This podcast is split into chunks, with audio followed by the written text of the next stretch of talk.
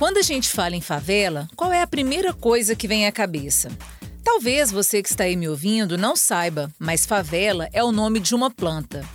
Isso mesmo. Favela é uma planta característica do Nordeste do Brasil. O pé chama faveleiro.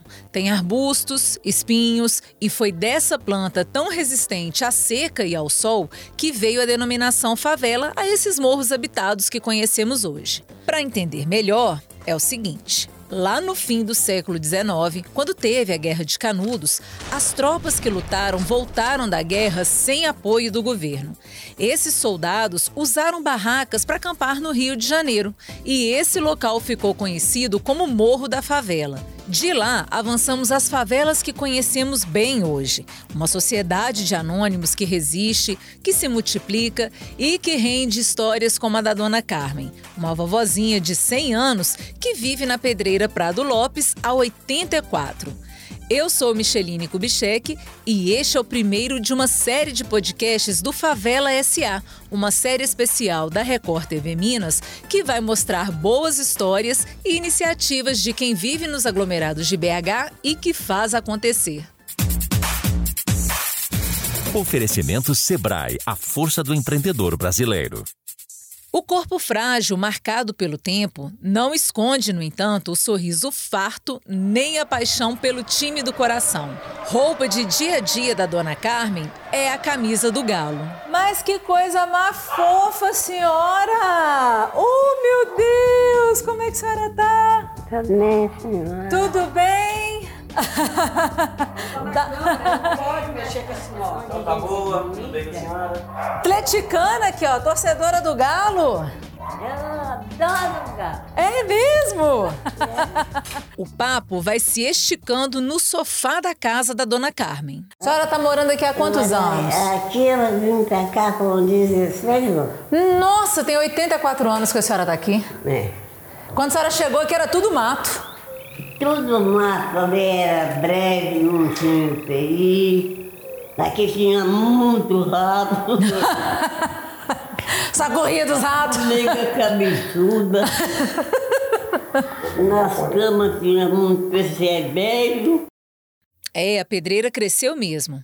Sendo uma das favelas mais antigas da capital, um dos possíveis motivos para o nome desse morro tem origem nos trabalhadores que ajudaram a construir BH por volta de 1897.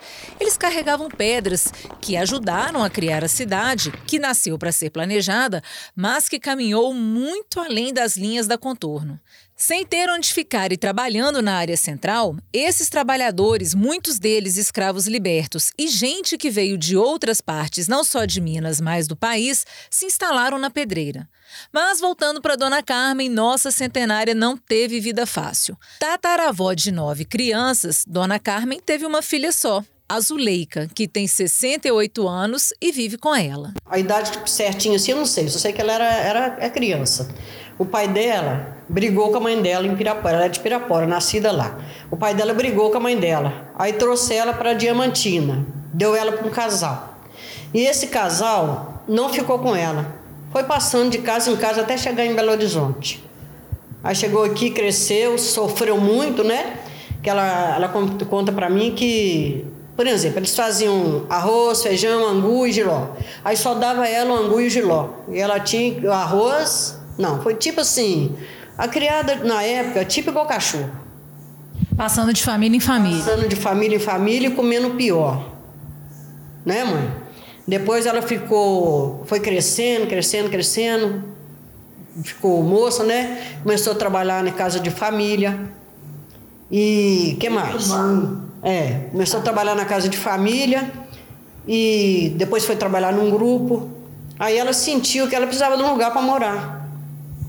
Aí ela com- começou a construir adobo, porque agora não tem isso mais né? Ela fazia adobo, que é tijolo. E fez um, um, um quartinho lá embaixo, aqui mesmo na pedreira. Veio para cá com 16 anos. Mesmo. Aí fez um quartinho para nós morar. E através dela, graças a Deus, nunca, nunca paguei, paguei- nós pagamos aluguel. Porque foi através Tudo da, da força dela. tudo da força e do esforço dela.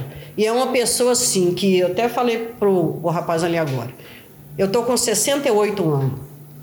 Minha mãe criou meus filhos todos. Eu aprendi com ela a ser traba trabalhadeira, a ser honesta, né? Que a gente tem que ser, a não maltratar as pessoas, a perdoar as pessoas. A gente aprendi isso com a minha mãe. E como é que é para você ser filho de uma mulher que abriu mão dos próprios sonhos em prol né, da, do projeto da família? Para mim, ó, tudo, tudo, tudo que eu pedi Deus da minha vida, Deus me deu. E me deu ela. Nunca me deu um beliscão, nunca me xingou, nunca fez nada assim de me maltratar. Sempre é isso que você está vendo aqui. Sua mãe ela já passou, né? Durante 100 anos a gente teve aí Segunda Guerra Mundial, ditadura no Brasil, é, movimento hippie, a superinflação da década de 1980, a gente teve Guerra do Golfo, Guerra do Vietnã, o começo do SUS no Brasil, é muita coisa que aconteceu. Como é que é ter assim, uma, uma pessoa que passou por tantos fatos históricos, presente, viva e lúcida dentro de casa? Para mim, você vai me desculpar de falar, mas toda a honra e toda a glória tem que ser dada a Jesus, né? Então Deus ele, ele é misericordioso e ela está viva até hoje pela misericórdia de Deus, porque nessa vida agora as coisas são mais fáceis de viver. E os pessoal não, eles não dão assim, os adolescentes, a maioria, não valoriza. Porque antigamente a gente passava era muita dificuldade. Então minha mãe me criou e criou meus filhos também. Não tive esse problema assim de trabalhar e deixar meus filhos com os outros não. Criou meus filhos tudo com muito amor e muito carinho. Você tem 68 anos, viveu sempre aqui na PPL Sim. também. Vocês duas juntas, me conta como é que foi essa, esse crescimento da pedreira, né, ao longo desses anos todos aí. Ó, eu cresci, depois adolescente, né? Arrumei os filhos, né? Casei, arrumei, arrumei os filhos. E na época a gente passava muita dificuldade. A gente catava, catou muito papel na rua. Antigamente a gente catava vidro, né? Vendia vidro, vendia papel. Aí eu tava até falando para ele, a gente saía 6 horas da manhã com a minha mãe, ela catava papel, 11 horas a gente vinha, comprava com aquele dinheirinho que a gente vendia o papel, comprava um arroz, ou então um macarrão, fazia uma sopa, todo mundo comia. E na realidade, a gente era muito mais feliz do que agora. Porque agora a dificuldade é pior.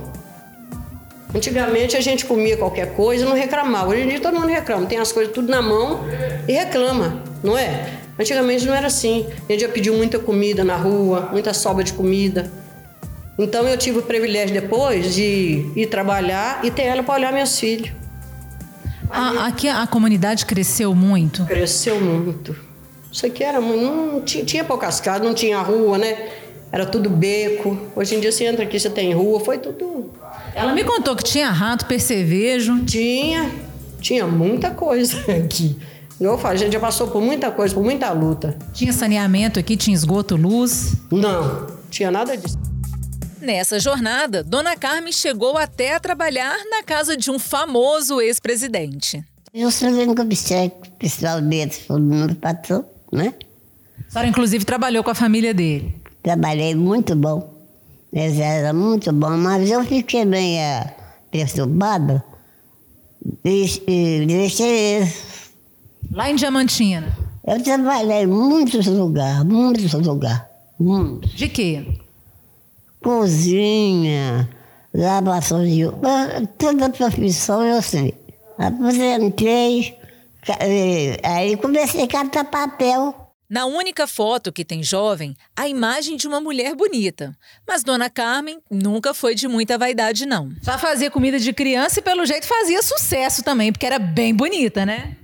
Nada, não tem beleza aqui, não. Dona Carmen coleciona causos e também o carinho e respeito da comunidade. Todo mundo aqui são, são boa pessoa. Eu trabalhava e, e fome de muita gente. Fazia para mim, fazia para os outros também. Eu gosto de todo mundo. Eu gosto de tudo que Deus faz é bom. Viu? A senhora é grata pela vida? Sou grata, gosto. Quem pensa que essa vovozinha com um século de vida não tem mais planos para o futuro, tá enganado. Eu confesso que eu fiquei bem balançada ao ouvir a resposta dela quando eu pergunto o que ela deseja, o que ela espera pela frente. Talvez porque o que ela disse combine mesmo com o jeito e a forma como ela viveu durante todos esses anos. Quais são os planos da senhora para o futuro? Na flor da mocidade, não posso esperar muita coisa. Aí eu quero felicidade para ela. Eu fiquei muito feliz de conhecer a senhora. É muito mágico e o seu senso. Viu? Beleza. Pois é, dona Carmen. Talvez seja esse senso de doação que faça com que as favelas sejam chamadas mesmo de comunidades. Eu vou me despedindo de você, não sem antes te lembrar que a série Favela SA tem um novo episódio toda terça-feira, tanto na TV quanto aqui no podcast. Não deixe de conferir. Os episódios ficam disponíveis nas principais plataformas de áudio e no nosso portal. O endereço é r7.com/mg. Esse podcast teve produção de Poliana Sales, coordenação de podcast Pablo Nascimento Edição de áudio, Diego Fialho. Chefia de redação, Adriana Vigiano e Flávia Martins e Miguel. Direção de jornalismo, Marco Nascimento.